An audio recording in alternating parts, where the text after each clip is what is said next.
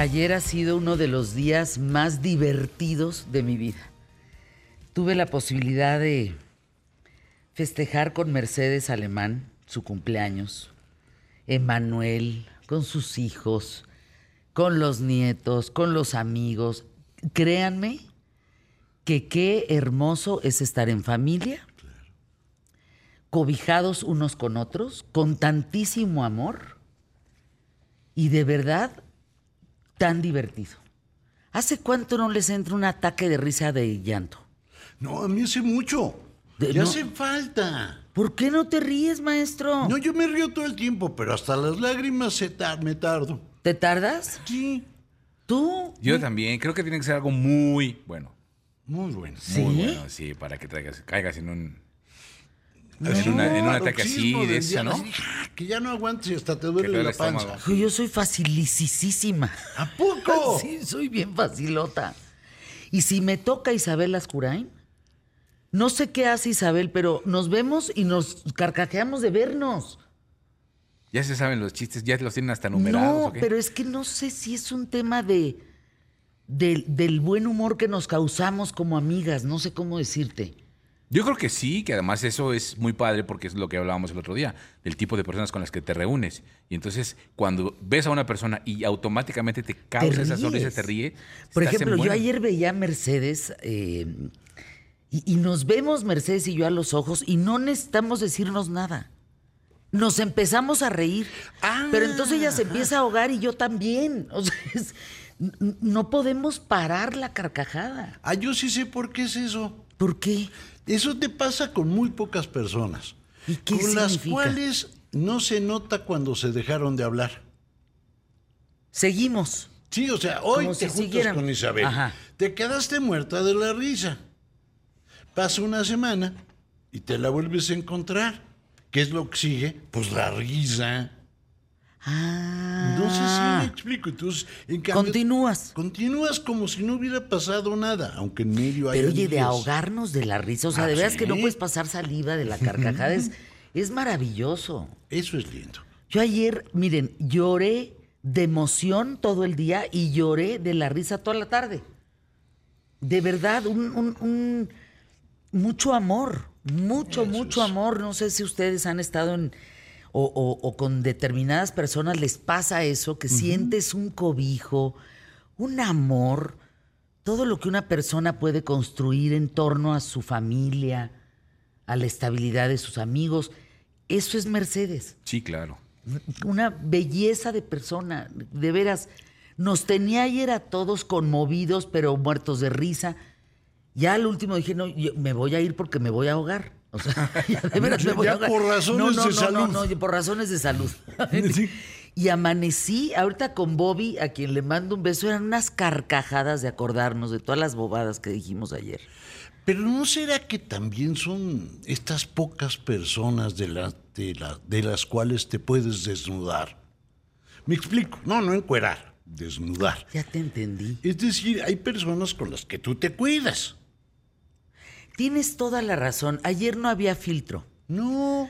No, el filtro y lo que había era muy chistoso, o sea, lo que decíamos. Yo traía un chistín interno que no me había pasado desde hace mucho tiempo, pero sí, desnudos, exactamente. Desnudos. Sí, sin filtro. Pero es una desnudez muy virginal, no sé si me explico. No, sí, no, porque no, no además, la otra. por ejemplo, las cosas que yo decía, los otros yo los veía llorar de la risa, decir, Fernanda, yo no puedo creer que estés diciendo esto.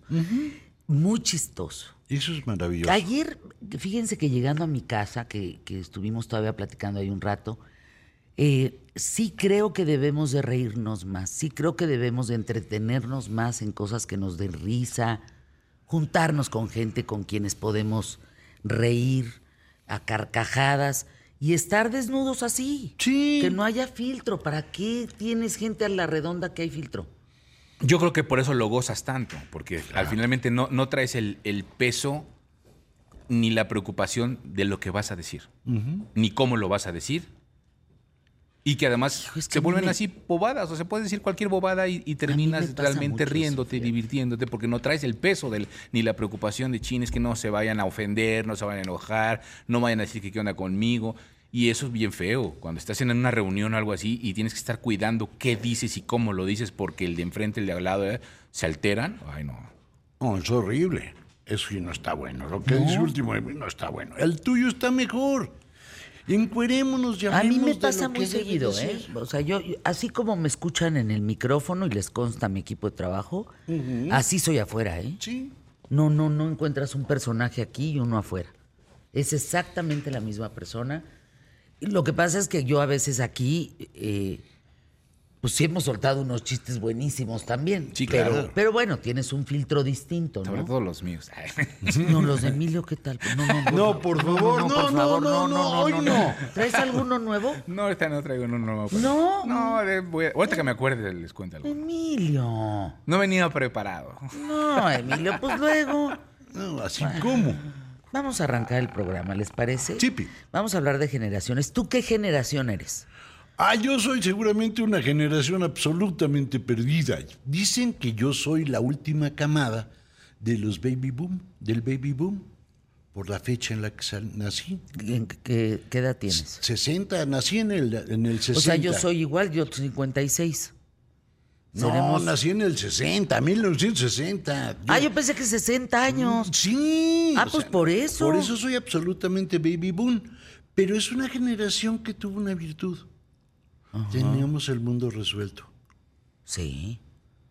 Y salimos bien trabajadores. Y salimos eh, muy respetuosos de, de los adultos. Salimos eh, importantemente con valores y principios. ¿no? Pero tú eres generación X, ¿no?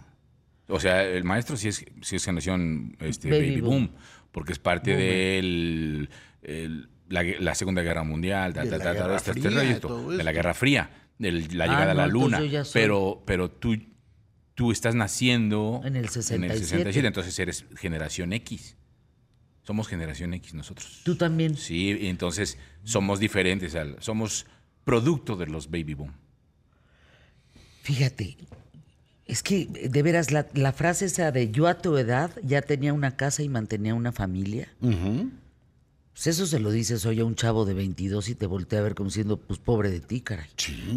Qué O sea, desgracia. Qué desgracia, ¿por qué no viviste más la vida, no? Sí, porque también la edad para casarse estaba entre los 17 19 años. O Fíjate sea, nada ya, más. ya a los 21 años, una chava, 21 22 años, soltera, que- algo le está pasando. Sí, entonces, entre el 46 y el 65 son los, es el baby boom, ¿no? Que es después de la Segunda Guerra Mundial. Estás hablando que son papás y abuelos hoy en día. Exacto. ¿Es correcto? En la generalidad, ¿eh? Porque habrá Sí, no, abuelos muy- mucho más jóvenes. Pero luego sigue la generación Z y los centennials, que ahí no entramos nosotros. No, después del baby boom sigue la generación X, Ajá, que que estamos... es hasta el 81. O sea, son exacto. 66 a 81 más o menos, ¿no? Y luego por ahí viene la de 1994, que es generación Z con centennials, que están como en este término medio, eh, hasta el 2010. Millennials, ¿no hay pandemia, pandemials?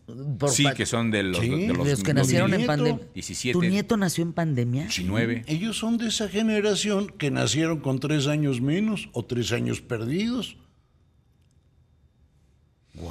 Qué fuerte eso, ¿eh? Qué fuerte lo que estás diciendo. Tres años guardados. perdidos. No conocieron a nadie, se volvieron niños feraces. Conocían a la mamá, al papá. ¿Te ¿Y gusta ya? un abuelo que se aventó a salir y los fue a ver? No Fíjate que me recordaste, estaba yo en un restaurante de las primeras salidas después de pandemia y al lado de mí había una familia de Guadalajara que escuchaba el programa, me reconocieron, muy lindos, y tenían a una bebecita. Mi Senfer es la primera vez que sale, que ve gente. Sí. Y la niña estaba de veras como en vitrina, ¿eh? Así, o sea, no podía creer lo que era ver a tanta gente junta. Una multitud. Pues en un restaurante. Sí, claro. Y un restaurante, porque Y jamás acuerdo, que algo dijo, así existía. Y ella me dijo, es que siempre estuvimos mi hermana, yo como mamá, eh, el papá y ella. Sí. ¿Se llaman pandemials Yo entonces? supongo que sí Si les no, pues, podríamos inauguramos. poner así. Si no, no hay problema. Los bautizamos, pues qué. O sea, tu, tu nieto veía a sus papás y a ti y a la Pati. No. Veía a sus papás, a sus abuelos maternos y nada más. Pati y yo estábamos encerrados en otra ciudad, en esta. Trueba. Yo conocía a el 20 de Ismael. Sí. cuando tenía más de seis meses. Y nos fuimos en traje de astronauta. Yo me, yo me acuerdo de eso. Así, yo me acuerdo que se fueron forrados, a conocer al nieto. Espantosa. Ya, ya si nos encueramos, pues ya nos quitamos toda la ropa además. Pero es, por ejemplo, Ismael eso? conoció al primer bebé cuando tenía casi un año. Y fue una de sus primas. ¿Qué cosa? Vio a más de cinco squinkles cuando entró al kinder. Bueno, hay historias de, hay historias de bebés, y de, de papás y bebés, que el papá o la mamá que tenía que trabajar y la dejaba con los abuelos, o el papá que tenía que trabajar y salir durante la pandemia, pues nunca cargó al bebé, o nunca cargó a la bebé, hasta después de tres años. Fíjense, o sea, los baby boomers son 1946 a 1960. Luego seguimos nosotros, la X, generación X, que es de 1961 a 1980. 80.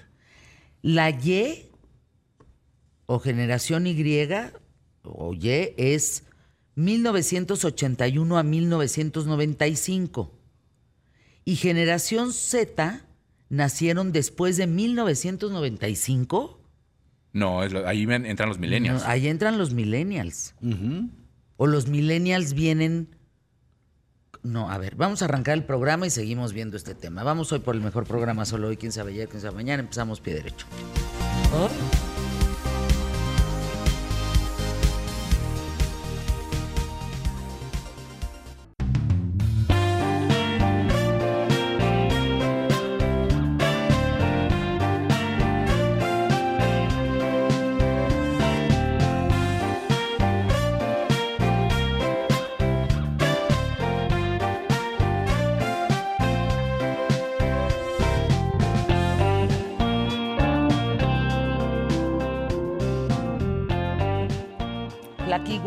Muy buenos días, ¿cómo estás? ¿Cómo amaneció el cuerpazo? Muy bien, Fernanda Familiar. Ay, qué bueno, Gonzalo Oliveros. ¿Cuánto tiempo llevas en redes sociales? Uy. ¿Desde el 2009, No, 2015, es- es- 2014? No, no, es que, a ver, redes sociales de, de cuándo.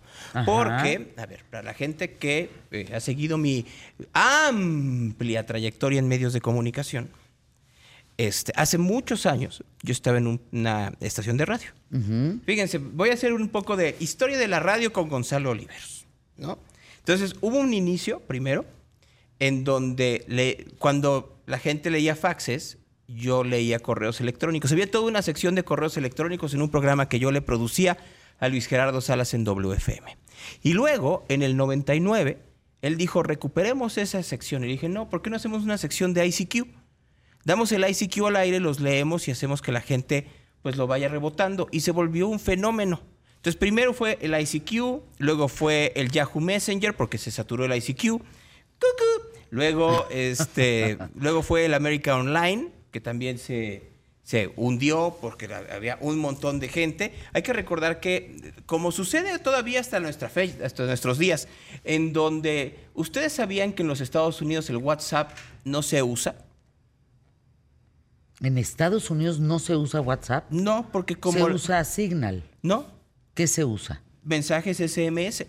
A ver, Ah, como, ¿sí? como el 90% del mercado norteamericano de teléfonos es iPhone, entonces lo que usa la gente es el sistema de mensajería SMS de iPhone, que es el famoso iMessage.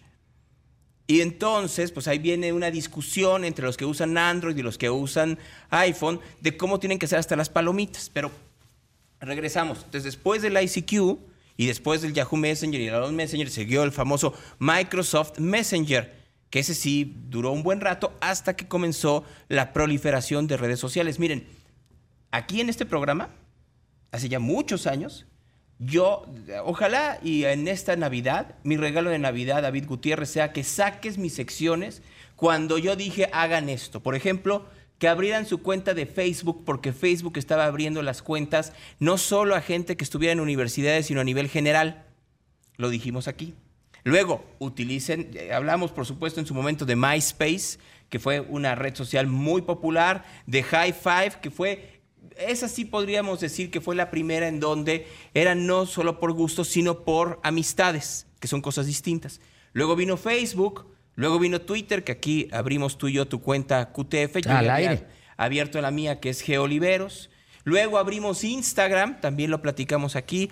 Abrimos, este, eh, ¿cómo se llamaba? Vine, que era de los videos cortos, que luego la quitaron y luego pues se transformó en lo que hoy conocemos como TikTok. No es lo mismo, pero Snapchat también.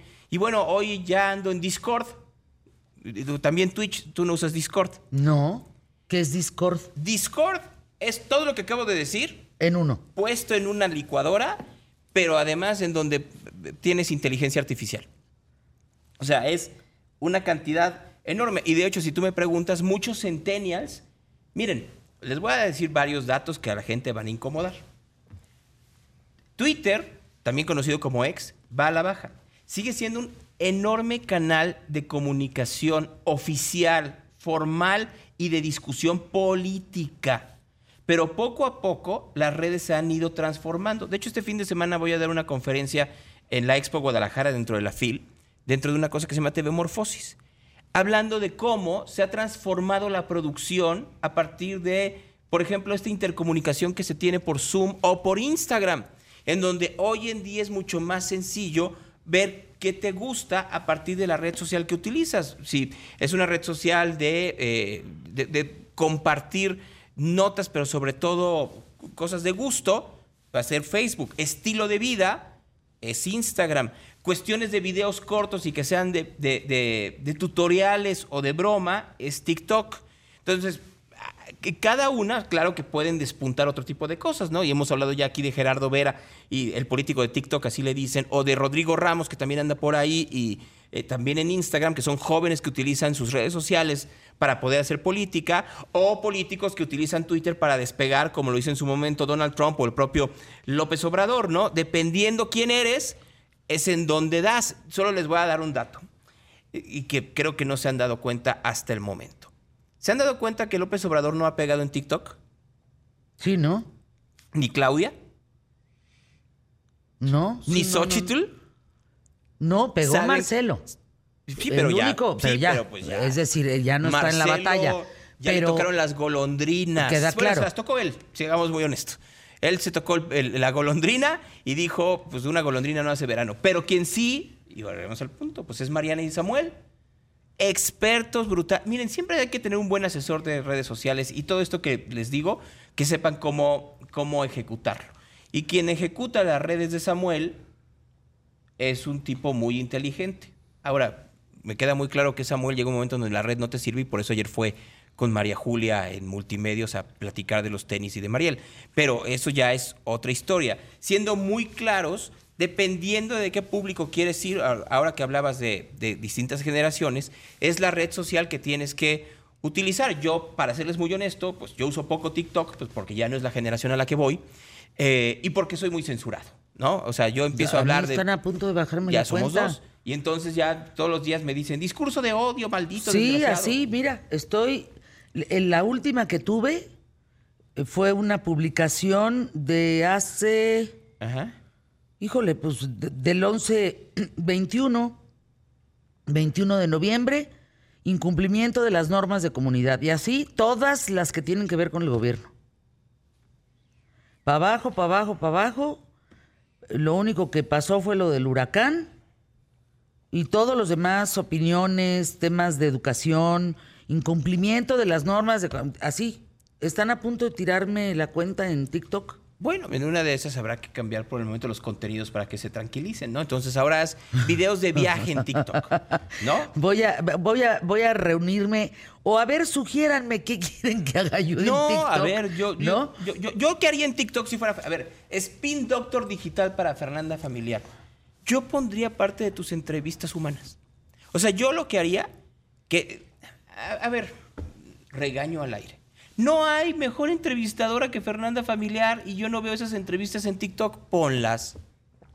Ah.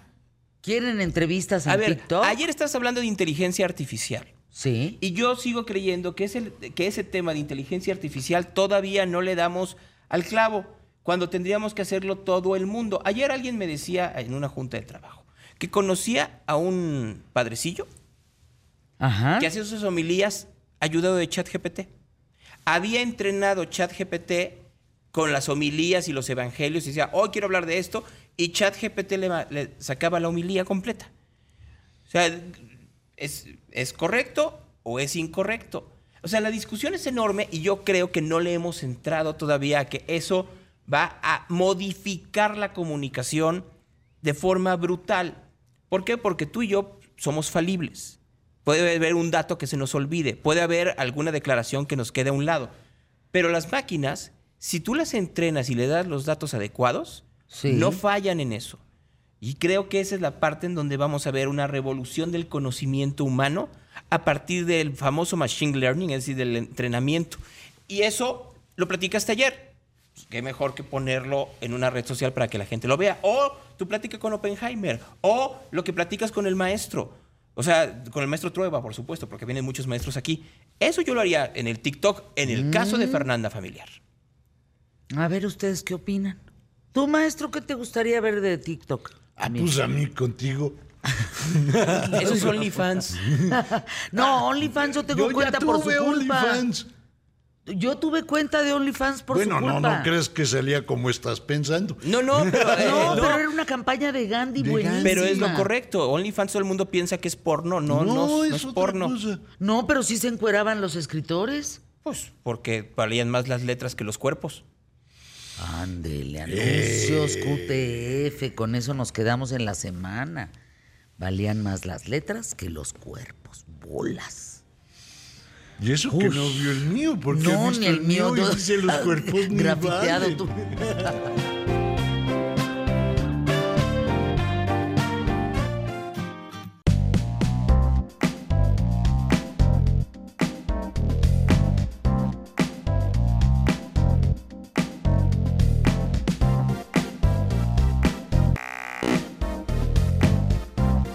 Empezamos a hablar de generaciones, maestro.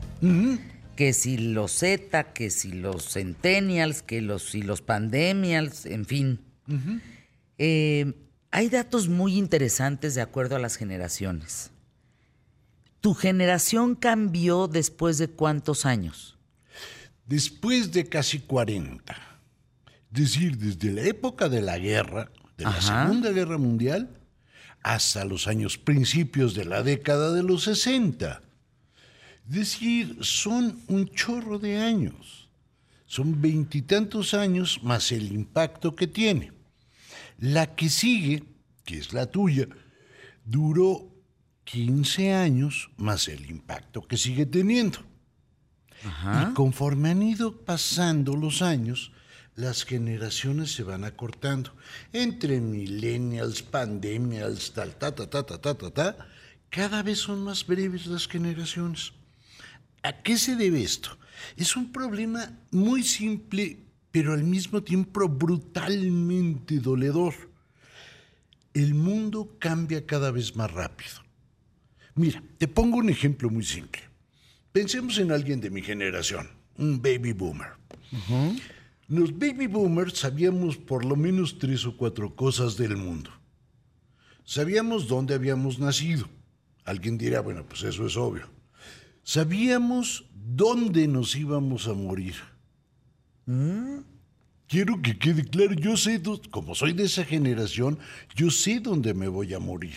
Digo, a menos que te ocurra un accidente, pues, o sea, estamos pensando en una muerte de veras. Tercera, teníamos una serie de reglas del juego claras. Por ejemplo, yo sabía que si iba a la universidad me iba a ir bien. Es más, hasta me convertí en un buen partido. Vamos, tan fácil que cayó la pati, tú dirás. No solo eso, teníamos la posibilidad de saber cuánto tiempo podíamos trabajar en algún lugar. Si tú seguías ciertas reglas, tú podías chambear como baby boomer o generaciones anteriores periodos larguísimos en una misma empresa. Piensen en los padres de mi camada, es decir, los nacidos en los 40. Los que nacieron en los 40 tenían la vida tan clara que si entraban a una empresa o salían muertos o salían jubilados. ¿Qué tal? O sea, daba un trabajo que te corrieran, de a de veras que era, era más complicado. No solo eso, ellos sabían que si seguían ciertas reglas, podían ascender en el escalafón. Mi suegro, por ejemplo, él entró a la industria textil en la parte de más hasta el fondo de la, de la cadena y terminó siendo director de una empresa. Es decir, había unas reglas claras. Sí. Tan eran claras las reglas que tú puedes ver este reflejo, el reflejo de esas reglas claras, en las casas de tus abuelos o de los míos. Las casas de los abuelos no había prisa por terminarlas. Y entonces tenían una arquitectura muy caprichosa, donde la casa iba creciendo conforme crecía la familia. Es decir, no se había diseñado con tres habitaciones, sino con dos, y le habían nacido otras tres. Porque había crecido la familia. Era una obra incesante. ¿Qué pasa con esto? Cuando en los años 80, es decir, cuando la generación de Fernanda empieza a despuntar, el mundo se fue al diablo. Todas las reglas que habían se hundieron en dos o tres años. Ninguna ya les tocó. Fíjense, Fernanda, que es de las primeras de esa camada, ha cambiado de chamba unas 77 veces. Pero bueno, digamos que la lugar de generalidad. trabajo, No, muy pocas. ¿como cuántas si no es indiscreción? De dirección en el mismo trabajo puede ser que cinco o seis nos hemos mudado. Pero de. Por ejemplo, este programa lleva 23 años, el programa anterior fueron 10 años. Ajá. O sea, no he cambiado. No es tanto así. No, no, no, yo, yo no he tenido cambios. No has tenido Soy- cambios. Soy muy estable. Muy estable. Pero fíjate que a mí me sorprende. Pero sí sé que mi generación han cambiado mucho. Muchísimo. O sea, mucho- no duran en las chambas. Pero no duran en las chambas no porque sean inestables, no porque tengan chincual, ni porque sean flojonazos. Duran porque cambió la regla. La regla con mi camada, o con la camada de mi suegro, era que tú entrabas a un lugar y sabías quién era el dueño de la empresa. Es decir, había un señor que tenía nombre y era el dueño. La camada de los 80 trabajaban en un lugar, había alguien que chambeaba de director, pero nadie sabía quién era el dueño Exacto. porque se había bursatilizado y los dueños eran una serie de fulanos que vivían regados en el planeta y con un enter se cambiaban de eh, su lana a otro lado. No solo eso, Cosa, ¿eh? la- las empresas empezaron a fusionarse. Es la época de vamos a comprar todas. Me da igual el ramo de la economía que sea. Y conforme se iban fusionando, ocurría un fenómeno escalofriante. Oye, ya tenemos dos personas que llevan la contabilidad. Sobra uno. Incluso empezamos a inventar eufemismos para mutilar la nómina. Se llamaba reingeniería. ¿Qué tal? Es decir, ¿a quién vamos a correr? Entonces, el joven se enfrenta a esas nuevas reglas y a una peor. ¿Qué es? Se descubrió que una empresa decente, ¿para qué quiere trabajadores? Una empresa para qué quiere trabajadores. Sí. Pensemos un ejemplo muy simple. Piensa en estas grandes tenedoras de acciones, estas empresas que es el, a de veras el corporativo que es dueño de un chorro de acciones. Carson. ¿Muy bien? Ajá. En Sanborns trabajan muchísimas personas. Sí. ¿En Carso cuántas? Muy poquitas. Es decir, la empresa de adeveras no requiere mucha gente.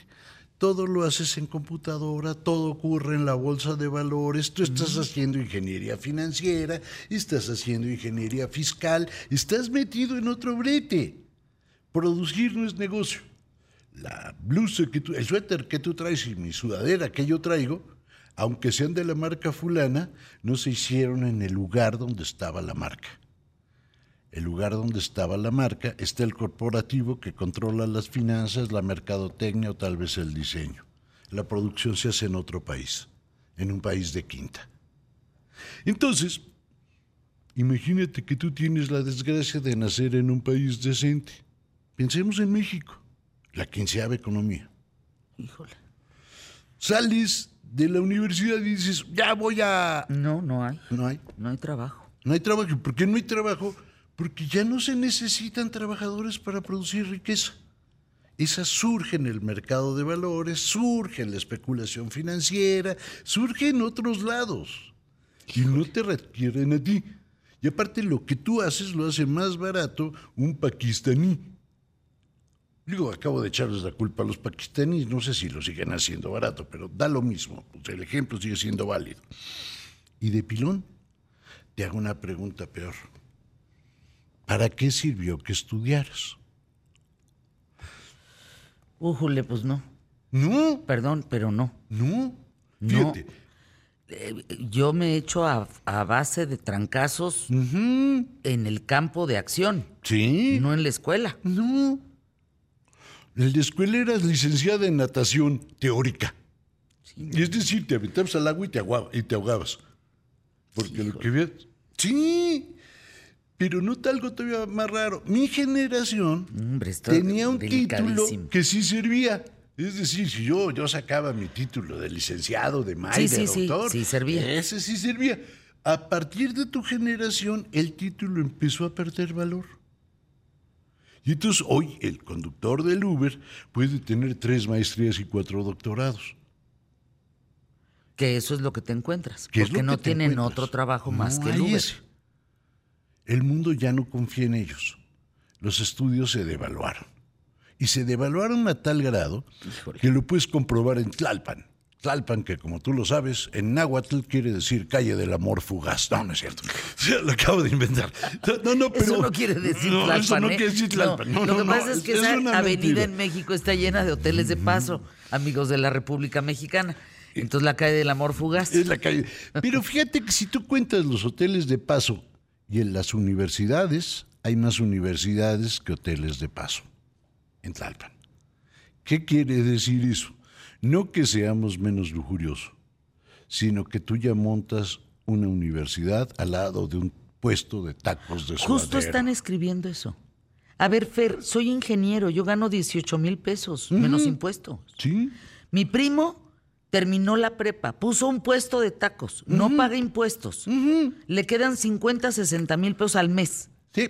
Tiene camioneta, pero la de la esposa, casa propia, sale de vacaciones, va a los mundiales de fútbol en primera clase. Pues ya a mí qué me queda. Nada. No se preocupe, no queda nada porque las reglas del mundo cambiaron. Y entonces Pero no despojamos todo a la el mundo juventud. entiende esas nuevas reglas. ¿eh? No. Hay una generación de gente que toma decisiones que dice, no, pues si no tiene papelito, ¿para qué sirve? Claro. Y yo digo, para mucho, Hombre. para mucho. Porque tiene habilidades. Y tiene Y cacumen. tiene cacumen, y tiene conocimiento, y tiene vida, Y, tiene y puede hacer y maravillas. puede hacer maravillas. Quizá no pueda poner un hombre en la luna. No, No, no. Pero puede hacer una infinidad de cosas valiosísimas para las empresas. ¿qué tal? Ahora, imagínate que a ti te toca nacer en ese mundo. Y que yo soy tu papá.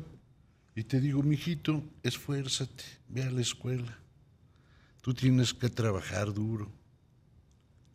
¿Con qué cara le puedo decir eso? Si él nunca va a ganar lo mismo que yo. Si él nunca va a ocupar los cargos que yo tuve. Está Porque cambió todo. Exacto. y Está condenado al fracaso. Al fracaso.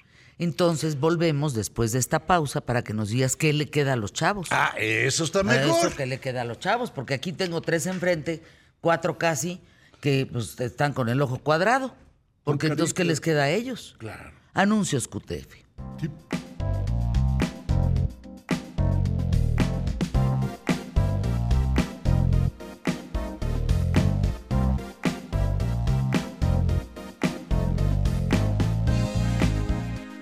TF.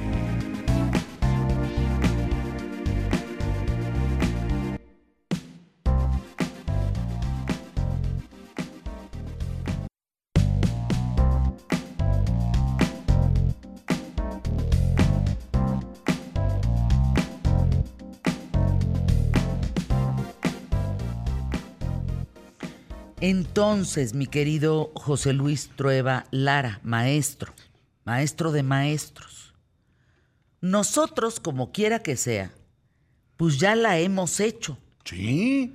¿no? Ya tenemos una estabilidad, tenemos en el mejor de los casos una propiedad, en el mejor de los casos un trabajo estable, en el mejor de los casos un contrato, en fin. Hay gente que no, que vive de la co- economía informal y que bueno, eso sucede en México, eso no se ha podido estabilizar o arreglar, pero ahí vamos viviendo. Exacto. ¿Qué pasa con los jóvenes? Ah, el problema con los jóvenes es que ante lo que estamos es un proceso de desaprendizaje. Es decir, normalmente la gente piensa en aprendizaje, pero en el caso de los jóvenes es un proceso de desaprendizaje. Te pongo dos ejemplos de cosas que podemos remediar ahorita, si se nos pega la gana, por lo menos a nivel individual. Piensen ustedes en el uso del teléfono celular. Yo entiendo que es una maravilla y aquel que no lo tenga, pobre de él. Pero piensen ustedes en los jóvenes que lo usan. Cada día que usan el teléfono celular, pierden habilidades digitales. ¿Cómo? Sí, ellos son dueños de un dedo. Ajá. Ni siquiera el grosero, el índice. Y con el dedo índice saben subirlo de arriba para abajo. Pregúntale a estos jóvenes que manejan su teléfono cuántos programas manejan. Es decir, ellos pueden hacer una cédula de Excel, ¿No? saben manejar Word de de veras. ¿No? Lo único que saben es menear el dedo y creen que tienen habilidades digitales. Es decir, nos engañamos. Sascos. Pero eso se puede remediar, o sea, eso no, no, no, no. ¿Concursos no. o cómo? Sí, pues concursos, vamos hasta con videos en, en- en YouTube, no sé, hay, hay mil maneras de remediar esto. Pero si nosotros pensamos que nuestras habilidades digitales y los de los jóvenes están concentradas en el dedo índice, estamos equivocados. Ellos siguen siendo analfabetos. Otro, otro indicador Wow. Este año se acaban, ahorita en Guadalajara, se acaban de dar a conocer, como todos los años, las cifras de lectura del país.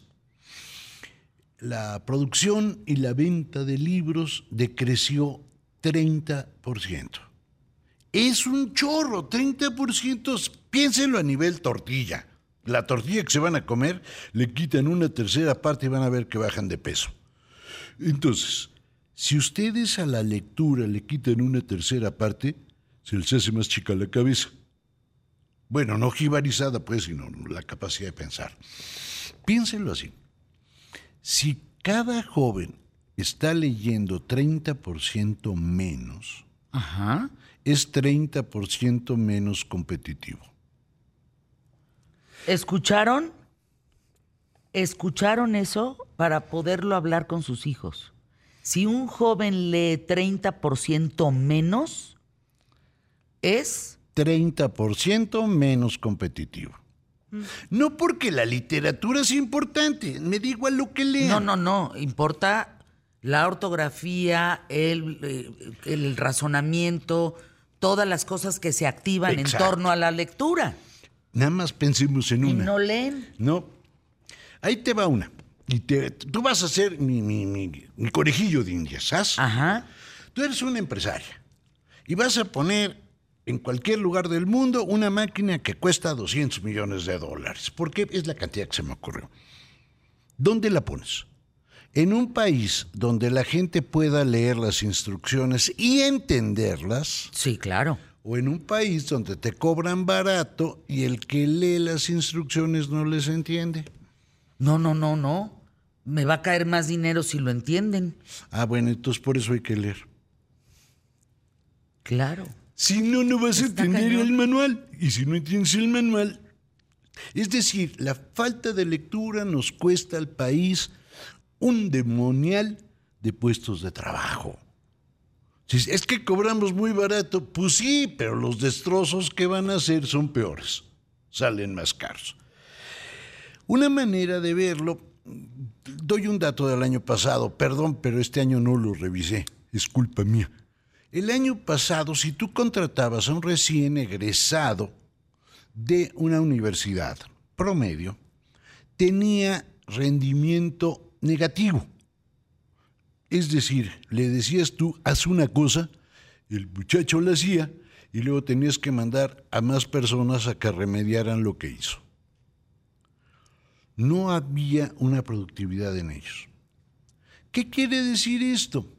Que este joven, muy bien intencionado, fue a la escuela, salió de la escuela y es capaz de hundir una nave que le confías. Resultado final. Eso también se remedia. Y se remedia de una manera muy simple. Señores, hagan de cuenta lo que todos sabemos. Ustedes pagan una escuela. Me da igual si la pagan vía impuestos o la pagan de su bolsa.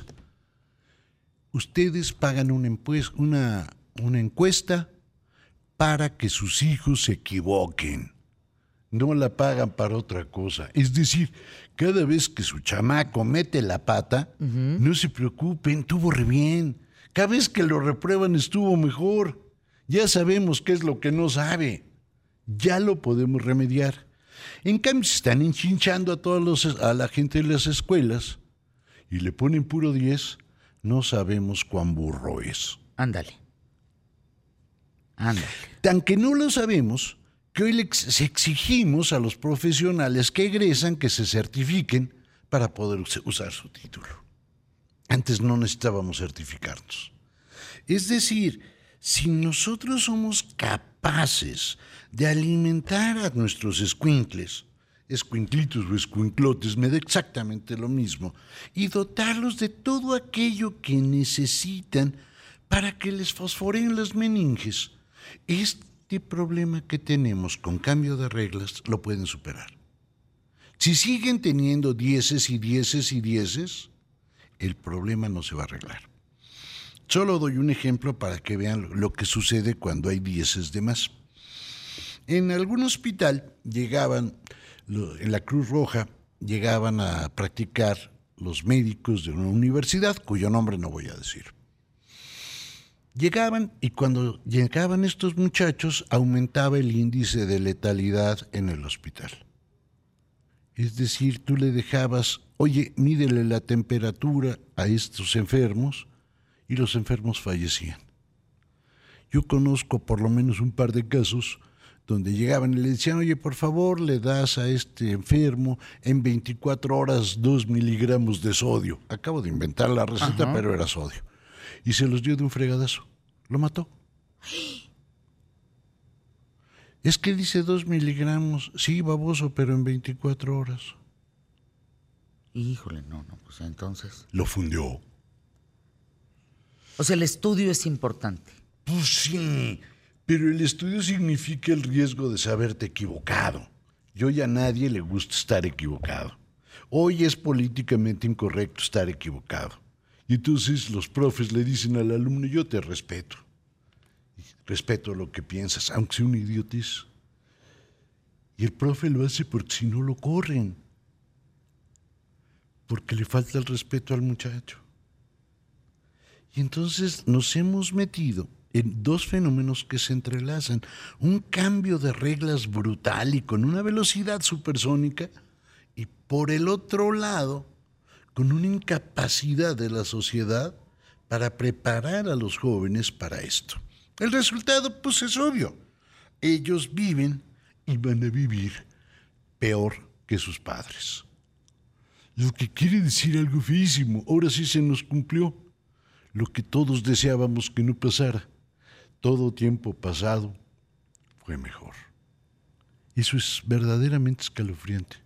No, bueno, imagínate. Imagínate tú. Imagínate. Está terrible. Terrible. Entonces, es, es muy preocupante porque son muchos en México. Hombre. En nuestro país son muchos. Él es el último si no les das una oportunidad, ¿por dónde empiezan? Y de qué eso. ¿Qué hace el país cuando pierde a una o a dos generaciones? ¿Cómo recuperamos el paso? O sea, entiendo los problemas de inversión, entiendo las inseguridades del sistema financiero, del sistema productivo, todo eso lo entiendo. Pero lo que no puedo entender es cómo nos podemos dar el lujo de perder una o dos generaciones de jóvenes que podrían hacer algún cambio. No te voy a decir que van a transformar a la patria, no, no, no, pero podrían por lo menos mantenerla encarrilada. Los vamos a perder. Híjole. No, no, no, no, qué tema, ¿eh? De terror, ¿no? De terror. Pregúntame. Yo tengo a cuatro chavos trabajando aquí. Y esos cuatro chavos están viendo la luz gracias a poder estar aquí. Sí. Y de aquí van a ir eh, a otro lado y ahí y van a empezar a construir una carrera. Porque si no tienen esta primera oportunidad, no hay manera. No hay manera. Anuncios QTF. Órale.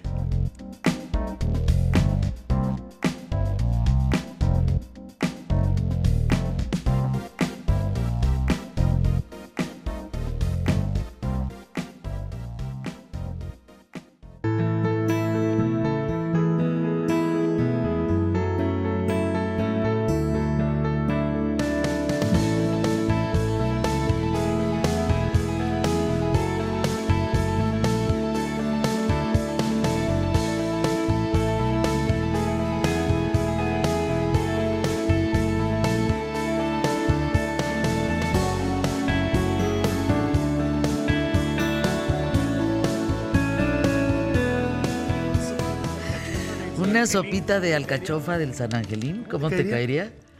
Un- una tostada de pata de res, ¿cómo te caería? Una ensalada César. No, pero es- el problema no es lo que se antoja, el problema es pro- ah, catalizar el proceso. Es que no hemos podido vernos para abrazarnos. Para irnos a comer. Llevamos de yendo a comer de desde que perro. empezó el año. Estamos yendo a comer desde que empezó el año. Y sí, hemos comido, pero no juntos. Pues caray. Sí, ya nos hace falta. Bueno, nos hemos visto, pero no los tres. Porque alguna vez se vieron ustedes dos y alguna vez nos vimos tú y yo. Sí, ¿no? Pero Sí. los tres juntos no, hemos No hemos caído. Pues por lo menos hay que ir a comprar libros juntos. Sí. O sea, Gandhi aquí en la esquina. Ándale, por lo menos. unos cafecitos Unos allá atrás. cafecitos aunque allá atrás, sea. aunque sea. Bueno, mi querido Rafael Polán, historiador, mi querido José Luis Trueba Lara, vamos a escuchar de ti esta historia. La historia de un africano que se convirtió en samurái, Yes. Yasuke. Yasuke. ¿Qué es eso? Se escribe Yasuke. No sabemos cómo se llama, pero le decían Yasuke.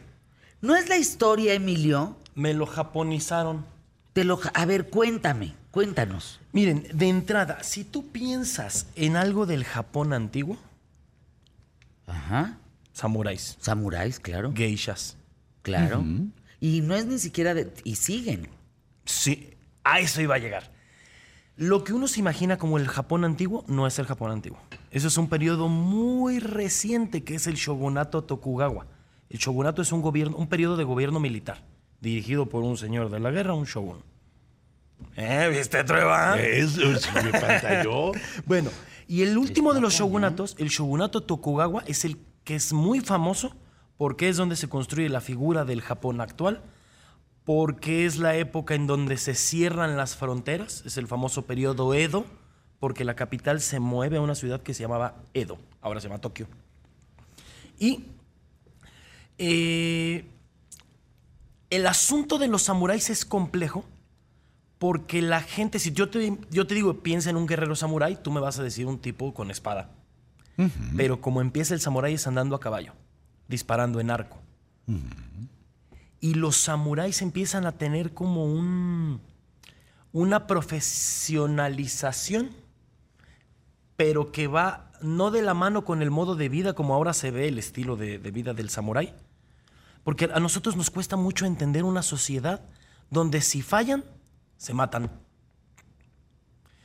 Todo lo que pasa en Japón es muy simbólico. Miren, hubo una época en donde los mongoles trataron de invadir Japón. La primera vez que llegan, llega el nieto de Kublai Khan. Cuando llega el nieto de Kublai Khan tratando de invadir Japón, empieza de, las islas de Corea a Japón, de isla a isla, todo lo conquista. Va- es como una avanzada para planear una, una invasión en serio. Y cuando llega la invasión en serio, años después, los japoneses se salvan, porque un viento sagrado destruye la flota de los mongoles. ¿Cómo se dice? Mi querido Treva, ¿cómo se dice Dios y cómo, o, o sagrado y cómo se dice viento? Kamikaze. Ándale. Kamikaze. Cuando, se, cuando fue la Segunda Guerra Mundial, la táctica mi- kamikaze, o sea, el discurso que le decían a los jóvenes era ese. Ustedes son los herederos de ese viento sagrado. Ustedes son ese viento sagrado que va a salvar Japón. O sea, todo... Nosotros escuchamos la palabra kamikaze, te imaginas una cosa y, y- y- y tiene un significado mucho más profundo lo que hacen en Japón. El suicidio ritual, el seppuku, ¿no? Porque hay gente que le dice harakiri, pero el seppuku es toda la ceremonia del suicidio.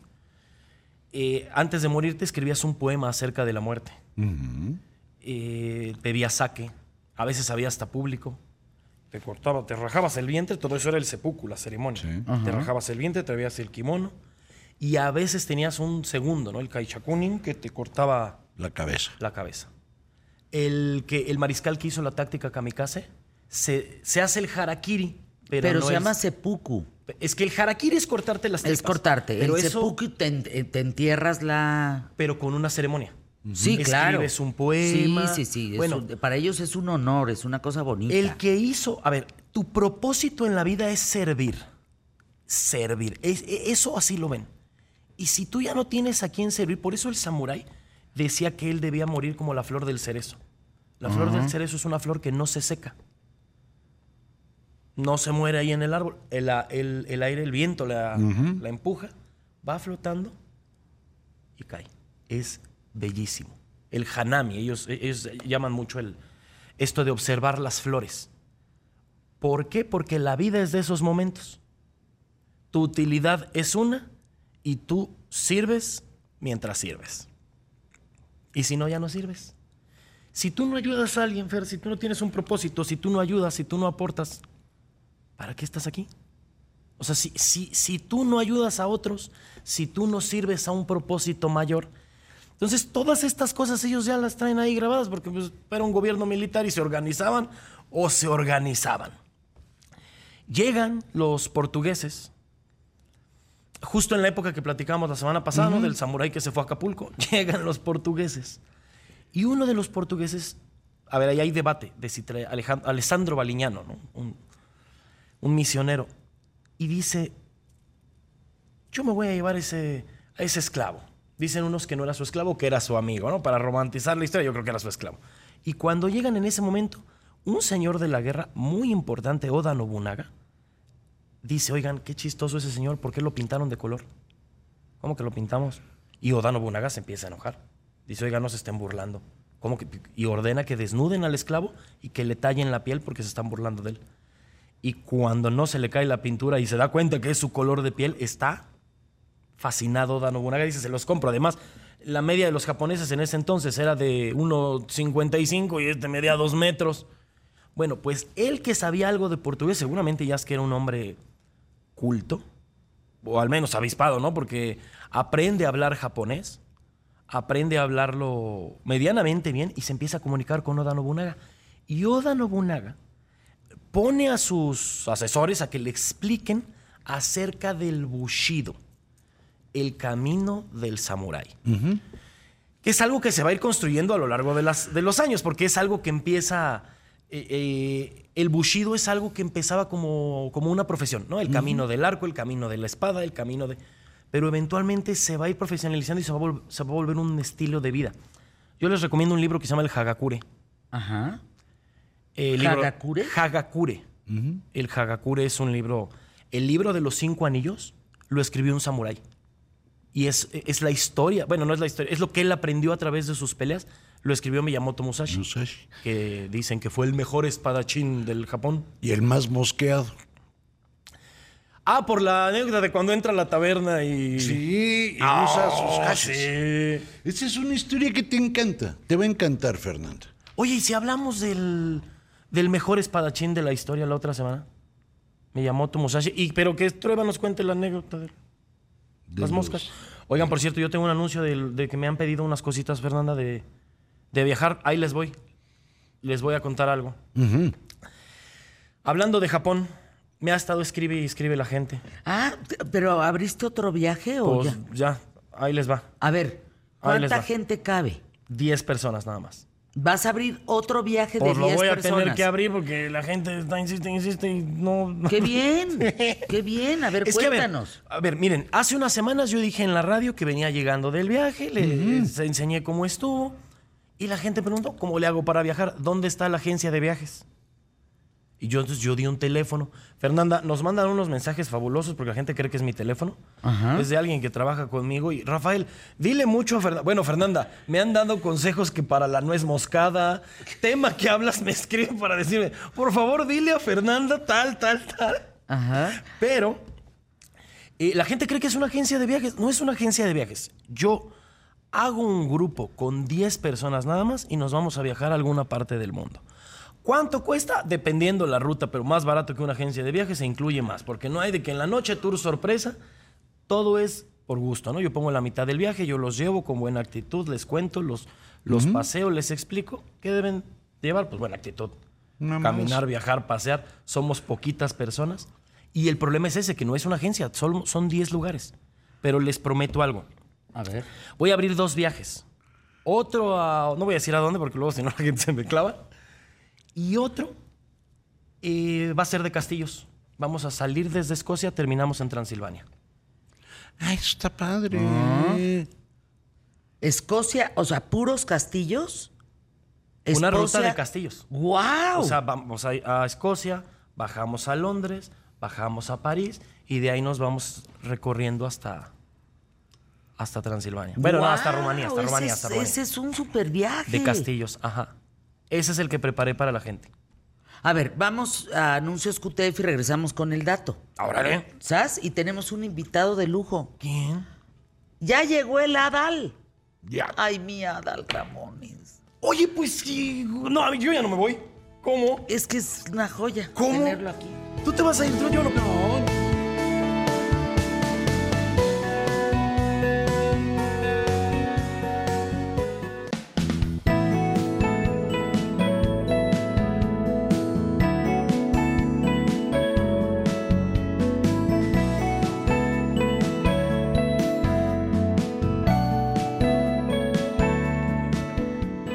A ver, antes de presentar a mi adorado Adal, que no necesita presentación, ahorita les cuento lo sucedido en el encuentro de Rafael Polán, historiador, con los hilos de Polán en ex, y Adal Ramones. Pero, encuentro, un encuentro de titanes. Encuentro de Titán. A ver, que- danos los datos. Es un viaje, 10 personas van de Sí. Escocia. Tú te los llevas de Escocia a, Rumanía. A Rumanía, o sea, Drácula. A un tema de castillos. Sí, ¿sabes qué? No quiero decir mucho. Estoy tratando de abrir otro lugar para Japón, solo para llevarme a la gente que... Fernanda, es que escribieron 500 personas y llevé a 10. Y luego la gente que viaja conmigo agarra lugares para volver a viajar. Y también yo no me dedico a hacer viajes. O sea, viajo cuando puedo, llevo gente cuando puedo. No, queda claro, pues Y, chamba y- es otra. y de pronto está medio complicado porque es mucha gente la que escribe y no puedo llevar a 500 personas. Llevo a 10 personas nada más. Entonces, bueno, pero digamos que más o menos la idea original sería de Escocia a Rumanía, Drácula y todo el desmadrito este. Puro castillo, la Puro realeza, castillo, los Windsor, realeza, los- sí. los Windsor, etcétera, hasta este Drácula. ¿Cuándo? Septiembre 2024. 2024. Ok, el teléfono. Yo, yo creo que realmente el viaje debe llamarse La familia Burrón va a los castillos. Entonces, le voy a poner. así, la familia Burrón va a los castillos. Ah, sí. Porque va a empezar a decir, ¿y dónde tiramos el chicle y el papel? En pleno castillo, ¿no? O sea, bueno, que la es- familia es- Burrón va a los... ¿Tú conoces esa ruta de Eh, castillos? Yo ah? conozco esa, esa ruta. ¿Qué De tal? hecho, mis antepasados, que luego es como para, para otra plática. Mi tatara, tatarabuelo, eh, que son húngaros, eh, vienen de la familia eh, de, en- de Rumania. Mis orígenes son rumanos. ¿En serio, De Adal? hace mm, por lo menos ¿Cinco generaciones? cinco o más. Bueno, está más, muy esa, esa parte de, Ru- de- de Rumania, esa parte de, de Hungría, está muy poco valorado el aporte histórico que hicieron porque si el cristianismo, hablando del cristianismo, el catolicismo, ¿no? Este, si las religiones, pues, ¿no? Eh, se salvan porque los rumanos le paran el alto a los musulmanes Y uno de los defensores del cristianismo fue Drácula. El, el- el conde después conocido como Drácula, porque no era, no le decía a nadie así de No. ¿Cómo estás, mi Drácula? O sea, Mira, no, no, no, era así. A ver, Drácula era un, era un nombre, era un, como un término militar, el hijo del dragón, que era, que era como un general, y él lo hereda, se lo dan por, por ser defensor del cristianismo. Y él no se presenta, esto que acaba de decir Adal es, es interesante, no se presenta como Drácula, pero ¿cómo quieres que te digan tus enemigos? El empalador. Ah, Así era, era eso sí. exactamente Sus el empalador. enemigos le llamaban el empalador, Vlad Tepes. Vlad el empalador, lo cual está fabuloso, porque si yo me voy a ir a la guerra y me van a decir Rafael el enano, híjole. No, no, pues ya no me van a. no, No, No, Rafa, no, Rafa el no. que creció viendo otro rollo. ¡Oh! no me la va a perdonar. No me la va a perdonar. Va entrando Adal y ¿por qué no? Rafael Polán le dice, Adal, qué gusto, crecí contigo. Le digo, yo no, le digo, ya dejen no de decir eso. Eso díganselo cu- cuando vivía Chabelo, ¿no? Chabelo, crecí viendo tus catafixias, ¿no? Pero me dices, oye, crecí contigo, le digo, pues algo te pasó, caíste en ácido porque te ves igual de jodido que yo. O sea, ¿cómo, cómo, cómo, cómo, cómo que creciste conmigo? Ayer, ayer antier, creo No, que no, antier, que- pa- llega un señor, así me dice, Adal, crecí contigo, No, de chavito no, te que- diga, seas mentiroso, cabrón. Digo, O sea, te "Seas ves bien mentiroso. jodido. Te ves bien jodido, pareces mi tío mayor. Digo, Así Dice, Rafa. Así Rafa igualito. ¿no? Nada más que Rafa, los viajes se ilustran y los viajes te renuevan. Claro. ¿no? Oye, ¿quieras que no sí? es real, es real. Sí. Bueno, el teléfono para Ay, el viaje. teléfono. Oiga, no es el mío, eh, aviso. El teléfono para el viaje, por Sí, favor. claro que sí. ¿Cuál es? Uh, que la corneta, de veras. Si el tiempo vale oro. A ver, ¿cuál es? Ahí va. 5548 Anote usted el teléfono. 5548 85 86 99. Y si le contestan oin, oin, en los girasoles. ¿Te acuerdas que había un comercial así de Rancho Los Girasoles? Oye, ¿tú hiciste comerciales? eh, produje. Lo que pasa es que yo film, yo Pero así tu voz como esta nunca- En comerciales, en- en- normalmente pues sale mi jeta. No crea- ah, mi voz sí. Mi voz para una campaña enorme en Estados Unidos para los autobuses. Ay, por favor, ¿qué Los- decías? los- los Greyhound. La, la línea Greyhound, que era, dice, si tú necesitas ir de Houston hasta Chicago, nosotros tenemos la línea exacta, Greyhound, los autobuses cómodos con aire acondicionado, canales de música, televisión. Ay, no, una Adal. cosa así, así, sí. ¿En era. serio? Sí, sí, y, la- y las voces de Stuart Little y de Bichos y de... La abejita. la abejita, la abejita. Oye, si es tu fan este cuate. ¿eh? Sí, sí, sí, pero no creció conmigo. No, es cierto. 55 48 85 86 99 10 personas para que se vayan de Escocia a Rumanía con Rafael Polán. Ahí estás. Oye, espérate, ahora, ahora voy a preguntar. ¿Qué, qué- la gente paga su viaje? O sea, tú no, obviamente, ellos pagan el boleto, hoteles, todo, ellos pagan todo. No, todo va incluido, menos, obviamente, la comida. A ver, a ver, a ver, a ver, a ver, a ver. ¿Qué pagan ellos? Es que fíjate. ¿Qué déjame- pagan? Espérame, nada más déjame da- darte un previo. Ada. A ver. Yo ya, porque ya Él me no enojé. tenía dinero.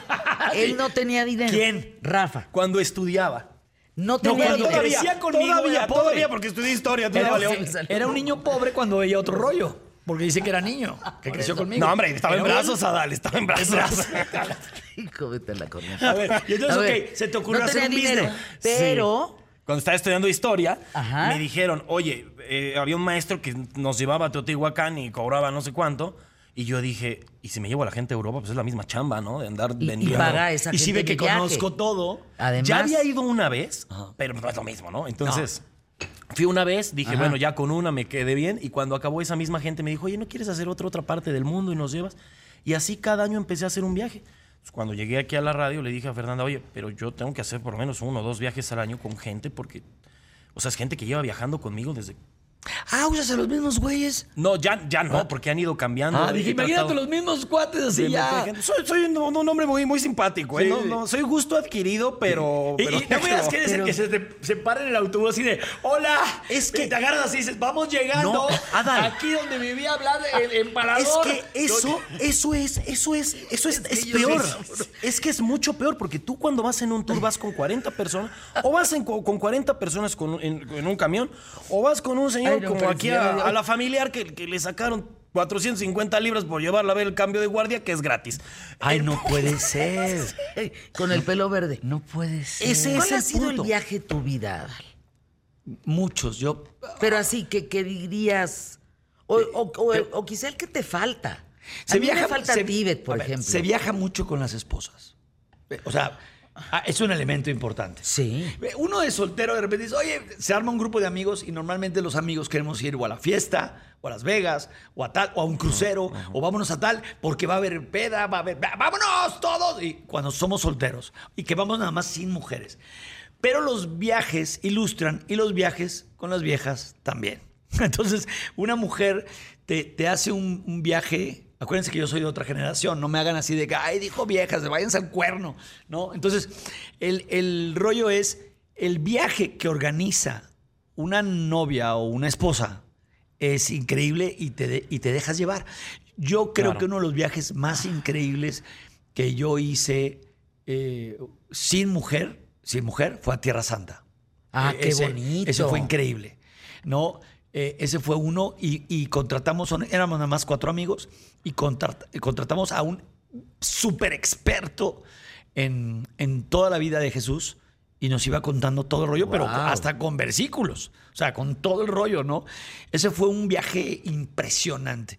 Pero luego con, con, eh, con pareja he hecho muchísimos. Ese es el problema de Le casarte digo, varias veces. Es que le digo, Adal, ¿cuándo Que tienes vas a que volver dejar- al mismo lugar. No, Adal. He repetido ¿cuándo- lugares. ¿Es He en repetido- serio? sí, he repetido lugares. Es más, mis lunas de miel fueron idénticas. Ay, no, Sí, Adal. sí, sí. Porque en la segunda Eso llegué nunca yo- lo habías la- dicho. no, pero en la segunda llegué yo bien fregón de este templo. Cuando y, y decía, Adal, ¿por qué? ¿Y por qué? ¿Leíste tú antes de venir?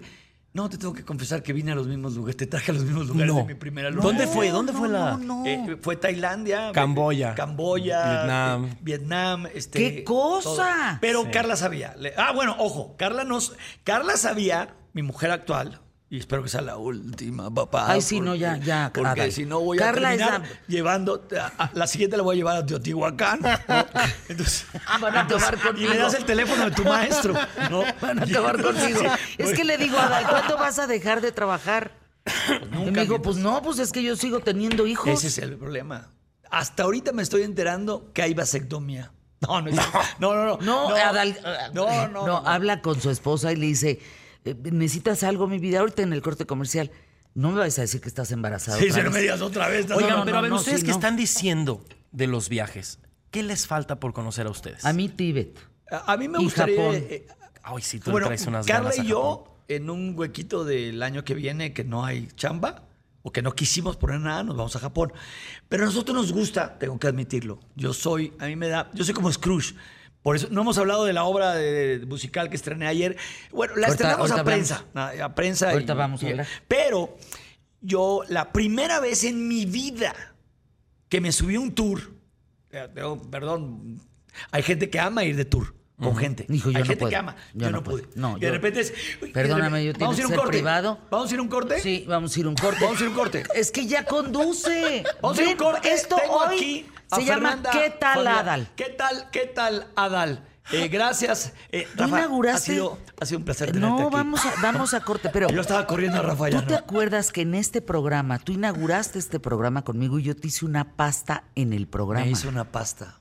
Tengo las fotos. Y, y yo estaba como que entre que azul y buenas noches. Hace y le 23 tiraba el can cañón a, Fernanda. Sí. Eso es real, le tiraba el can cañón. Sí. Nunca me peló, pero le tiraba el can. Hasta que me dijo, Adal, a ver, no, no, tú y yo no vamos a andar. Tú y yo no vamos a andar. Pod- Dijo, podría ser mi padre. No. Hazme la. No, te va a romper la madre, yo lo conozco. Sí, sí, sí. Anuncios QTF, regresamos. Vámonos, vámonos a un corte. Oye, y Adal. cuando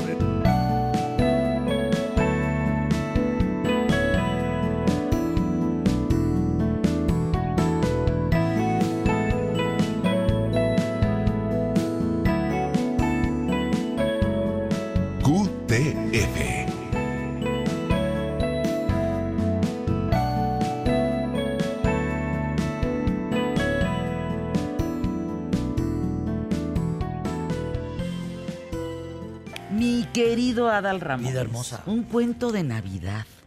A ¿Te Christmas, gusta? A Christmas Carol. Eh, el- el O sea, ¿no eres, original. ¿no eres Grinch? Eh, algo, sí soy algo Grinch. Algo, algo Scrooge. Yo creo, que- yo creo que todos nos escuchamos. La historia de Scrooge, y tú la sabes, Fer, porque es un clásico de la literatura mundial. O sea, la- el cuento de Scrooge es este hombre que lo marca su pasado. De hecho, eh, quienes han visto el, cuento, es un cuento muy cortito, no es, no, es, no es tan difícil ni largo de leer. Pero quienes han tenido la oportunidad de leerlo o ver una producción del cuento de Navidad, ven que ahí a Scrooge lo marca, a Scrooge lo marca el que meten a su padre a la cárcel por deber dinero. Eh, a Scrooge. Y Scrooge ve eso, el fantasma de las navidades pasadas, lo lleva a su infancia y él ve esa escena donde lo meten a la cárcel y el padre le dice, guarda hasta el último centavo, guárdalo, guárdalo. Entonces dice, eh, tenemos cicatrices todos. Y esa es la cicatriz de Scrooge.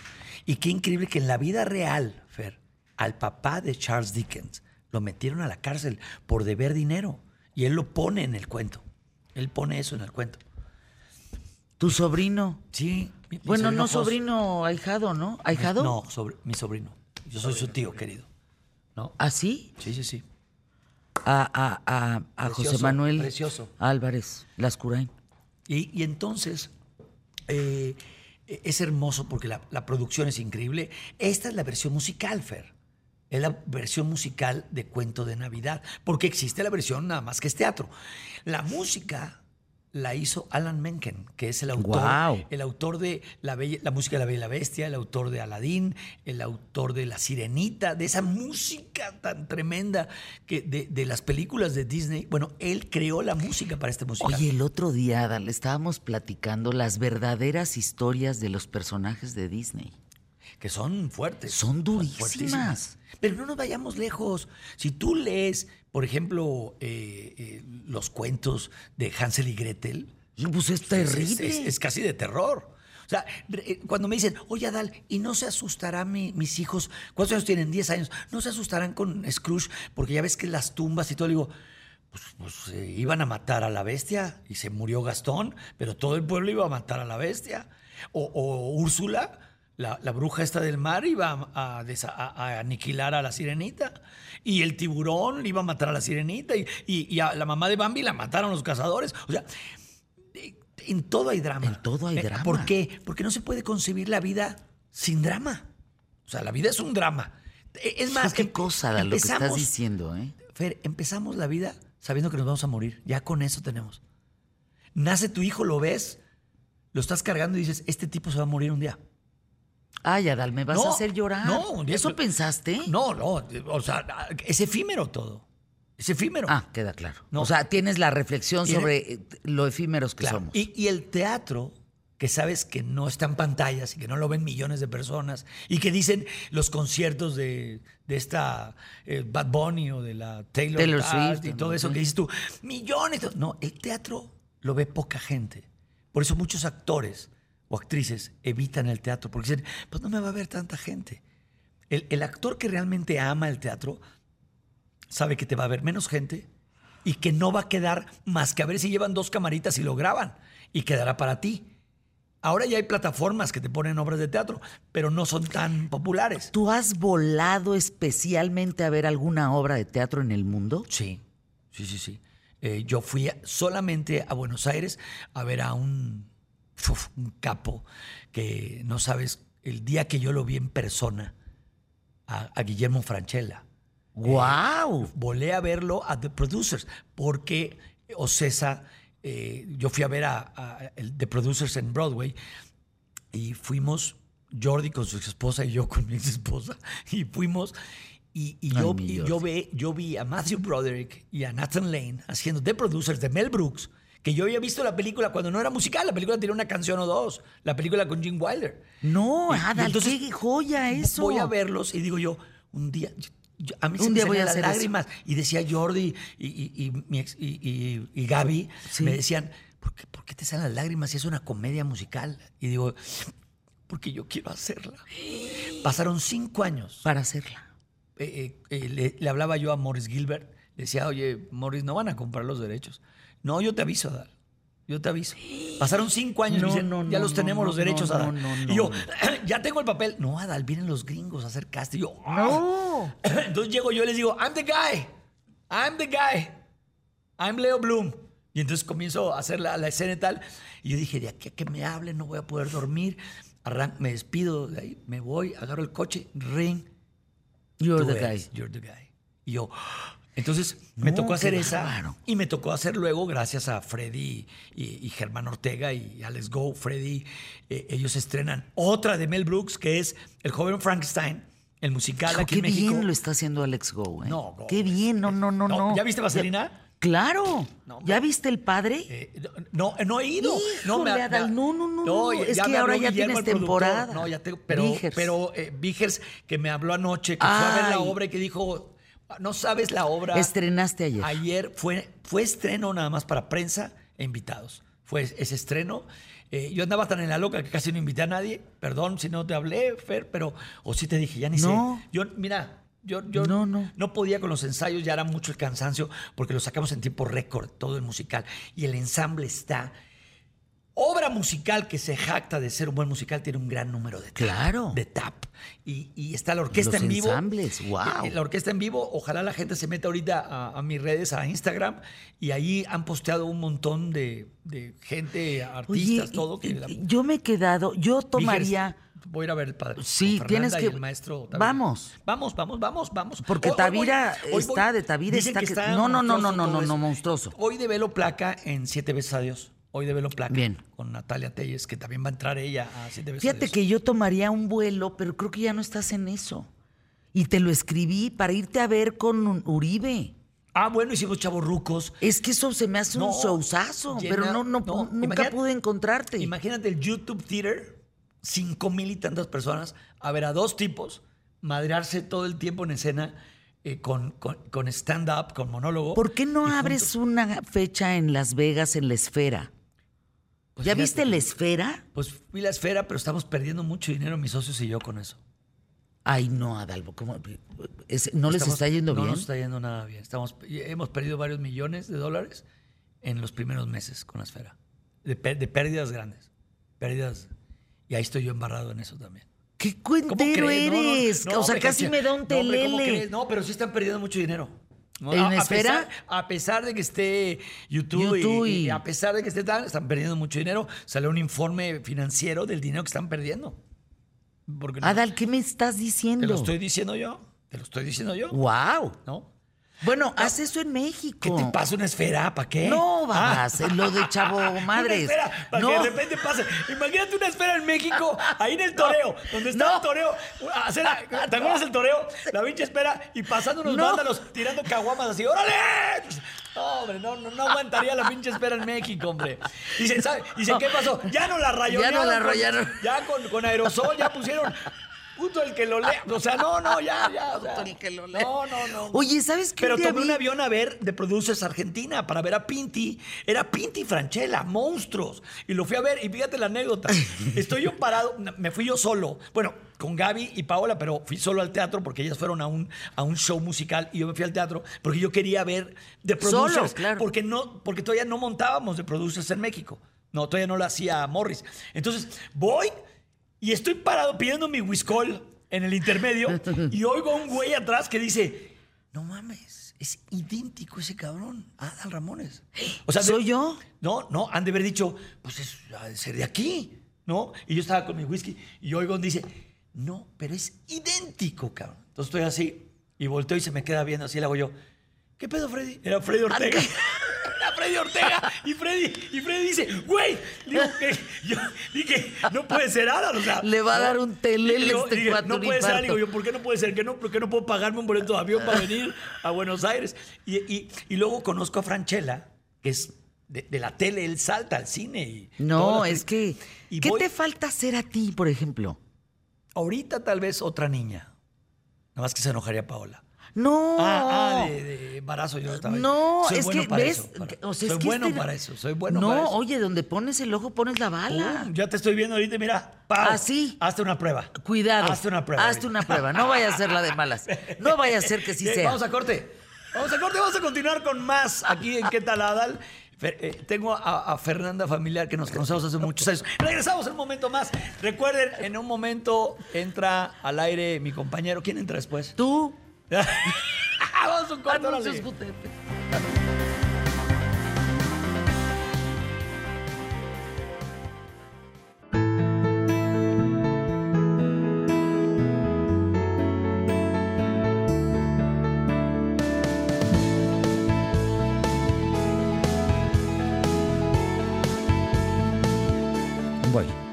¿Un cuento de Navidad? en el, eh, de- eh, basado en el Charles Dickens, pero nada más ponme, si quieres un cuento de Navidad, a- arroba un cuento de Navidad. Arróbalo si quieres. Eh, ¿Sabes yo al dónde hubiera tomado Estamos un al vuelo? aire. Sí. Estamos al aire otra vez aquí en ¿Qué tal, Adal? Y pues tengo el gusto de... Ya vamos a despedir, ¿no? Vamos a despedir. ¿Sabes que minutos. nunca he hecho radio? ¿Qué te pasa? ¿Por qué? ¿Qué te pasa, Ramones? En lugar de ¿qué tal, Fernanda? ¿Qué te pasa, Ramones? Así se debe llamar el programa. Y tú serás la productora. Yo te produzco. Ah, Soy oui, la oui. mejor productora de México. Hablemos aquí porque lo puedo transmitir desde el Hospital Ángeles. ¿Por qué? Para que me hagan un descuento aquí los dueños, ¿no? De, es que me gasto mucho en partos y que me regalen la circuncisión. Le voy a hablar al director de sí, Hospital sí. Ángeles Sí, sí. a pedirle. nunca que, hice por radio. favor- Nunca hice radio. No, Adal, tienes que hacer radio. ¿A qué hora? ¿A qué hora hago radio? Tú estás metida en la radio. Tú, tú y la radio son uno mismo, que ahora es radio y televisión.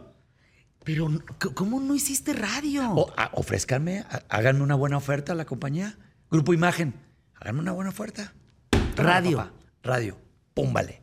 ¿Qué te pasa. Adal? ¿Qué te pasa, Ramones? O Adal. ¿Qué te pasa, Ramones? No, ¿Qué te pasa, Ramones? me gusta más. Y entonces cuando saludo a los invitados, tú tienes que decir, tengo aquí a Fernanda y tú me dices, ¿qué te ¿Qué te pasa, Ramones? A Wiwi. Ah. Fíjate qué buen nombre. ahí está ya. Y, y ahorita ya hay 10 güeyes registrándolo. Es lo que pasa ya ahora. No, ya no, te lo no, no. registran. Este, Impi. Impi, ya lo dijimos aquí primero. Sí, por favor. Sí. Eh, Fui yo, ¿eh? Sí. Rendón. Sí. O sea, please. Sí, sí, sí. sí eh, eh, tienen mis redes, todo, regístrenlo. Sí, no, no. No, no, que me no, haga una oferta Grupo Imagen. Si me gustaría trabajar en algún lugar para hacer radio, Pues sí. Grupo Imagen. Va, yo le entro. De a Oye, cómo no. Estaría bueno. Páguenme lo mismo que Fernanda. No, ya la hice. Si me pagan lo mismo que Fer, ya la hice. Es que, ¿sabes qué? Yo produzco el programa. O sea, lo que yo gano, lo divido con mi gente. O sea, no es, no es que lo Bueno, gane yo yo, producía solamente. otro rollo. Claro. O sea, digo, Lo es que ya hay gente y que yo lo sabe quiero hacer. ser productora ejecutiva, ¿eh? Y la canción de The Producers. Ser productor yo quisiera, yendo a Sardis a comer. Ser productor yo quisiera. Qué bonita obra fue esa. Yo sabes qué avión también hubiera tomado Para ver una obra. para, para ver a Daniel Radcliffe después de En La Harry Dama de Po- Negro. No, después de Harry Potter cuando hizo Ecus, Cuando hizo encuerado. Ecus, Ecus. Pues, ¿Querías verlo encuerado? güey? Pues sí, haciendo Ecus. Pues yo aquí gratis me encuero aquí en el... Es más, ahorita voy al baño, me encuero y le dicen, Fer, ya está listo. ¿Para qué vas a ver a tomar un avión para ver a alguien encuerado? Veme a mí. No te vas a Ah. arrepentir, Fer.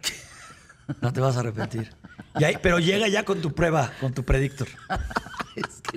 Llega con tu prueba. Oye. Porque donde pongo el óptico. Pone la bala. Ahí está. Ese es mi problema. Ese es mi problema. Pues es que eres un cazador de amores. Fíjate que, bueno, te voy a decir una cosa. Estoy Qué de- bien, qué estoy bien de estás. nalgas por mi mujer. Así se Claro. dice, ¿no? Así se Sí, dice la sí, frase. sí, está- Yo estoy es de correcto. nalgas por mi, por mi Es mujer, por. Carla. Es estoy feliz, es una mujer comprensiva. Fíjate, Sí. eh, ensayamos eh, eh, dos, eh, dos meses. Es muy Eh, poco, eh, Adal. muy poco para un musical. A marchas forzadas, yo falté mucho por eventos privados y luego ya cercano a este estreno Híjole. tuve que ir a Monterrey a hacer promoción, tuve que hacer gira de medios aquí en México y me perdía de ensayos, entonces tenía que darle.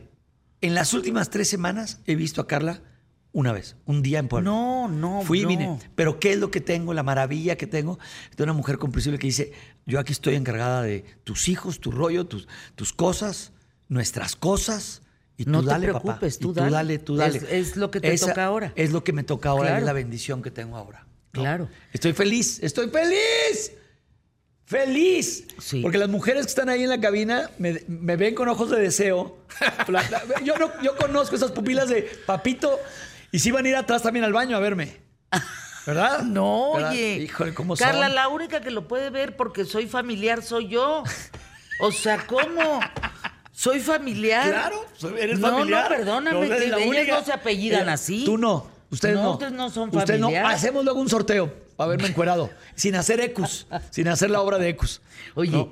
dicen que tienes razón, que la esfera costó, Exactamente. fíjate, costó 2.3 mil millones de dólares y perdió más de 1.700 millones. Eh, eh, eh, lo está perdiendo. Ay, canijo, Lo- es- 4.1 millones Claro. recuperados nada más. No, no, eso, eso fue un. Y unos 2.6 millones de dólares de publicidad. Lo demás está en tronada. Hay un, hay, hay un. Esa fue una gran idea.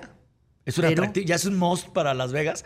Pero alguien ha de haber dicho, ¿cómo? Yo imagino al güey, imagínate al güey haciendo. Creo que si hacemos la esfera. ¡uh! Jefes, ¿cómo veritos? ¡Ah! Y luego es, ah, caray, me la jalé, creo que la coma iba acá. Güey, jefes, vamos a perder un chingo de lana. No, no, O sea, o sea Oye, ¿tú no has se imaginaban eso. dinero en algún proyecto? Eh, pues ah, te voy a decir una cosa. Iba a perder dinero y Dios es muy grande. Eh, ahí, ahí te va. Tú recordarás, no voy a contar toda la anécdota. No, no, pero ¿en qué- yo, en qué fue? Yo soñé, cuando estaba chavo, vine a México y vi con mi padre Sueños de un seductor, de Woody Allen, que la puse, te recordarás. Sí, claro. Entonces yo la vi y mi papá, eh, le dije yo, papá, un día la... Salimos del teatro y le digo, papá, un día lo voy a hacer. Y papá volteaba y decía, Mauricio Herrera, que le mando un, un beso a Mauricio Herrera. Mauricio Herrera en Sueños de un Seductor. Íbamos saliendo del teatro. Papá amaba el teatro. Y le digo, papá, yo veía a papá reírse tanto. Le digo, yo la voy a hacer un día. Y papá le hacía, ya te vi, Prieto, ya te vi. Aquí te voy a ver. Sueños de un Seductor con Adal Ramón. Echando su cigarrito. Muere papá, no me vio ni en otro rollo. Murió antes de que se Sí. hiciera otro rollo. Pero él siempre dijo, tú vas a ser el Johnny Carson de México. Él creyó, todo creía en mí, papá y mamá. Pero papá decía, ya te vi, Prieto. Ay, Iba- qué bonito eso, y- ya te vi, sí, Prieto. y decía, Qué bonito, te vas a aventar Adal. tu monólogo. Porque no se decía stand-up. En la tele es monólogo.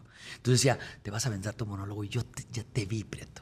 Y él no faltaba ninguna obra de teatro colegial, universitaria o alguna profesional que hice en Monterrey antes de venirme a vivir acá hace 30 y tantos años. No, Adal, qué cosa. Y entonces pongo la obra y tuvimos ahí un un descalabro en los medios eh, eh, justo antes del estreno. Eh, dije yo algo que me quiso crucificar todo el mundo por varias razones, porque, porque estábamos en el tope de la popularidad. No, y te dije, ah, te pusieron una madrina en ex también en Twitter por lo de Mauricio Castillo. O sea, siempre te agarran. me ponen, ¿qué le dije a Mauricio que estaba peloy? Pues No, peloy. no, no, porque Mauricio acosó a una mujer. Y a mí, ¿qué- qué me- y yo que salí pues embarrado yo? como porque trabajaba contigo. Te digo que te Ah, agarran para lo que sea. No, pues entonces quiere decir que porque... eh, Porque donde te pones el ojo pones No. la bala. Por eso. No, pero oye. Pero, pero imagínate, yo ni he enterado. Y aparte ni pelo. Yo ya no, no, no, es que te agarran para lo que sea. Y entonces, Terrible. y entonces no- nos quisieron golpear eh, varios medios, eh, eh, competencia y todo el rollo. Y yo le dije a Gaby Valencia, la mamá de mis hijos mayores, en aquel entonces, justo antes de estrenar, dije, Dios mío. No, bueno. Yo producía Sueños de Seductor, producía, dirigía y era el personaje de Alan Félix, el que hacía Woody Allen. Entonces yo Ya dije, perdí. Ya perdí todo. Sin levantar el telón dije, ya perdí. Entonces me dice Gaby en ese momento, ¿cuánto crees que vas a perder? Y le dije yo, pues dos millones de pesos de aquel entonces. No, es un si ahorita, dineral, si ahorita son dos millones de pesos. Entonces dije, pues, entonces hablo con todos, que era Mauricio Castillo. ¿Qué ¿no? tal? Mauricio Castillo eh, hacía Dick, eh, estaba Ana Patricia Rojo, eh, que hacía Linda. cosa, Eh, ¿eh? El maestro Colombo hacía a, a Humphrey Bogart y yo hacía Alan Félix, el personaje de Woody Allen. Digo, señores, la temporada más corta de la existencia, ¿no? Y me encuentro a Alejandro Camacho en el aeropuerto. Y, y yo veo a Alejandro Camacho y me dice, Adal, ¿qué onda? Y dice, pues nada, ya ves la prensa ahorita cómo está. Güey, no sabes, vas a abarrotar. ¿Cómo? Vas a abarrotar, me dijo. Y entonces, aquí estoy, aquí estoy. No, sí, sí, tú ¿sí? dale, tú dale. Y entonces dice, vas a llenar el teatro. Y dice, ¿qué te pasa? No, hombre, ¿cómo crees? Pues ahí te va la anécdota y aquí termino. Eh, es alfombra roja, un montón de, de gente, desfilaron el rollo tal, y yo decía, hijo, lo siguen tirando. Ese día llega alguien con el periódico y dice, María Félix asegura, jamás iré al programa del de la gorrita. Ni mi nombre dijo. Y yo dije, pues, qué llevadita, ¿no? Para uno será la doña, pero para mí es otra actriz más. Y entonces yo dije, qué llevada. Y entonces estoy en el camerino y me dice, me toca en la puerta, el día de la alfombra roja. Me dice, Adal, así me dijeron, Brana, sold out. Y yo, y yo, y yo dije, a ver, bruto, ¿cómo sold out? Si son invitaciones. O sea, todo está lleno por invitaciones y boletos de los radios. ¿Y sabes lo que hizo este cabrón? Sale del camerino y dice, voy a volver a entrar. Cierra la puerta, toca, le abro y dice, Adal, sold out dos semanas. ¿Y yo qué? ¿Qué te ¿Y yo pasa? qué? Dijo, no hay un solo boleto en dos semanas. No existen boletos. Tienes lleno todas las funciones dos semanas. Y yo cuando hago cuentas, dije, Ya, ya, ya, saqué hasta la producción, ya tengo hasta Ah, ganancia no, bueno. antes de levantar el telón. No, no, no, no. Todos, o sea, al final de cuentas, he corrido con una bendición enorme. Y, y esa es la vida. Es, a veces se puede perder y no, y estás en el, en el edge, eh, ahí. Vamos a verte en un cuento de Navidad Cuento y de yo quiero despedirles con una historia. Un día junté en mi casa a Eugenio Derbez y a Adal Ramones. ¿Te acuerdas esa noche? Eh, me fui un poquito mareado de ahí. Nos fuimos todos bien mareados. Eh, menos él, porque él no toma. Él no toma. Pero el momento en donde Adal le pregunta a Eugenio y Eugenio a Adal, oye, güey, ¿y tú cuánto ganas? Dije, ya ya esta reunión se acaba de terminar. Y resultaron grandes cuates. Yo lo admiro mucho. Eh, no yo creo que no estoy dentro de su pequeñísimo grupo de amigos, pero cuates sí. Y nos respetamos. Estuve con él en su casa eh, en Los Ángeles. Y fíjate qué diferencia tan bonita. La voy a decir ahorita porque no hay problema. Porque ya está bien, ya del hombro. Sí. Pero yo lo visité cuando, cuando ya estaba más tranquilo y me dice, Adal, nadie ha venido. Ni periodistas me han pedido venir y todo. Ahorita ya lo digo, pues ya. Me dijo, les he dicho que no, que no, que no. Tú sí. Tú sí ven. Y fui, platicamos ahí y no sabes, es un tipo, aparte es un genio. Y, y ahora sí no le podía preguntar cuánto gana. No, no, qué Sé que- risa. sé que en gana mi casa muchísimo. nunca se me va a olvidar. Pero fue- Gracias, Adal, te Gracias quiero. a ti, mi Gracias, de verdad. Te adoro. Chécate. Anuncios chécate, con-. Chécate porque con ese beso, pum, ya. Una prueba.